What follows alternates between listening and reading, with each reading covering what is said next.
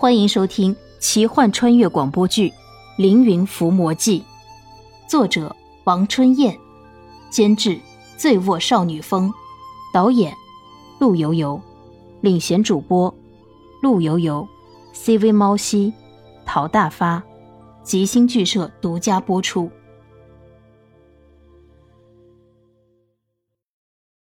但是谁的青春不迷茫？莲希还是想不明白。就算是自己和屈原和历史上的宋玉是一个人，那么为什么会同时出现两个自己？现在的自己和坐在自己对面的屈原。宫西言翠端起茶杯递给怜惜：“好好想想吧。以前不相信，现在相信了。小翠就是神女，就坐在我面前。只是我更糊涂了。”关于投江整件事的起因，是因为死谏大王不要相信秦国的使节，不要相信秦国的什么和亲借口。但是大王不听，以至于战败，丢掉了九座城池。大王迁怒于我，借口我淫乱宫廷，派你杀我。淫乱宫廷？文字狱。大王认为我的作品《九歌》包含有感情世界的隐喻。湘夫人一诗是整个九歌中耗费笔墨最多、情感最炽烈的诗篇。诗篇中至少暗示了湘夫人的三个特质：一、美若天仙；二、政治地位极高；三、不是想见就能见。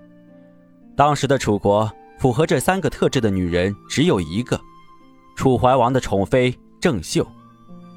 其实，从湘夫人的标题也可以解读出其中一二。相等于楚国，夫人等于楚王妻妾。唉，文字狱，历来帝王都喜欢这个借口铲除异己。可是，为什么是我杀了你？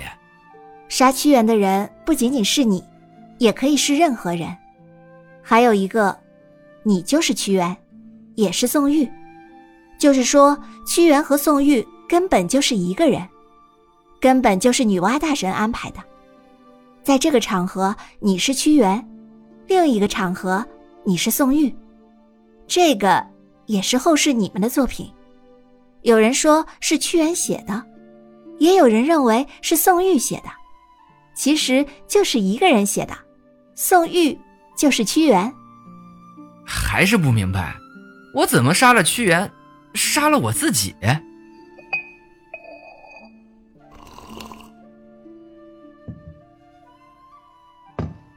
这个等一会儿告诉你，先讲一下你杀了屈原的细节。你带着武士在汨罗江追杀屈原，最终屈原被装入麻袋投入江中。史官用文字粉饰太平，掩盖真相，说屈原是投江自杀。历史是记载屈原投江自杀的呀。呵呵，但在凶杀现场有群众目睹真相。他们惧怕黄泉，最终他们选择隐喻。他们在端午节这一天会有多种活动，这些活动其实就是真相。莲希知道端午节的活动是赛龙舟和吃粽子，这些是真相。什么真相？赛龙舟就是重现激烈的江面追杀，包粽子不就是屈原被装入麻袋的情景吗？然后粽子投水，风俗的背后是真相。这是何等诡异！水晶柱免水，秦王乍以公主许配给楚顷襄王，屈原长跪城外力谏不果。秦军趁秦襄王开城迎亲之际，长驱直入，攻入楚京郢都，屈原投江自尽。历史真相如云烟，如长江奔流，终日不息。就算有人将万两黄金丢入长江，也只不过是溅起一片水花而已。等到水花消失，江流依旧不改，就好像什么事情都没有发生过一样。不管你投入的是黄金万两，还是一个人，结果都是一样的。世事本就如此，一过去之后，便如春梦了无痕迹可寻。这屈原不是死了吗？怎么还在这里下棋？用你的话，就是德国汽车，笨死。人们只是看到屈原被装进麻袋投江，并没有人看到他死了。我把他救了出来。宫西延翠微笑着为自己斟茶，然后优雅的喝了一口，继续说道：“其实真正的历史里面根本就没有屈原这个人，也没有宋玉这个人，这两个人都是你自己。两千年以后的怜惜穿越而来，在不同的时间、不同的地点出现了一个人物。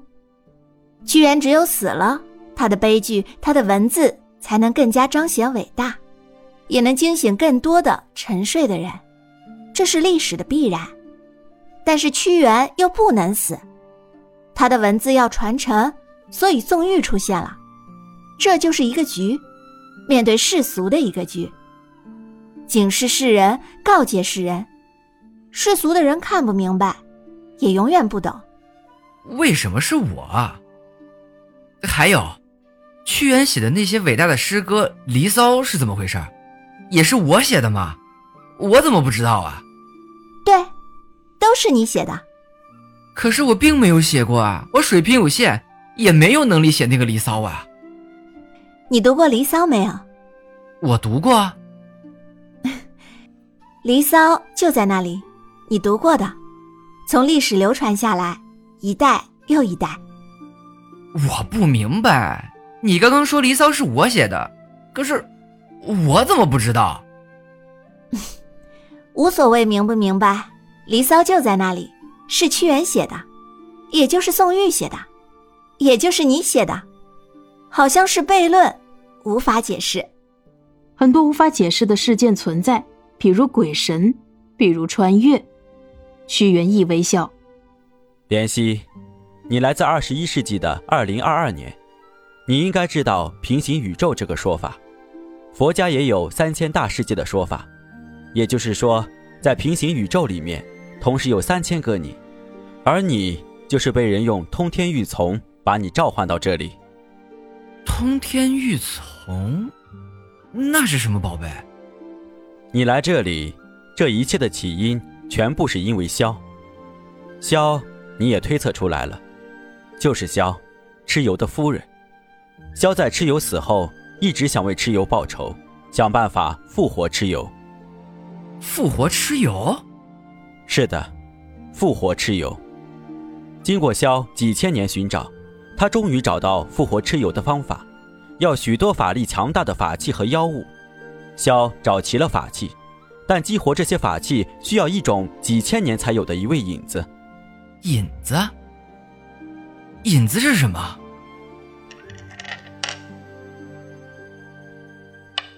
是一滴碧血。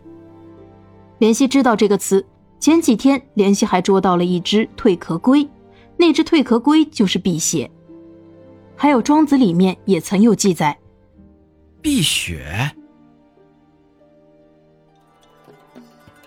本集播讲完毕，感谢您的收听。如果喜欢，就请点个订阅吧。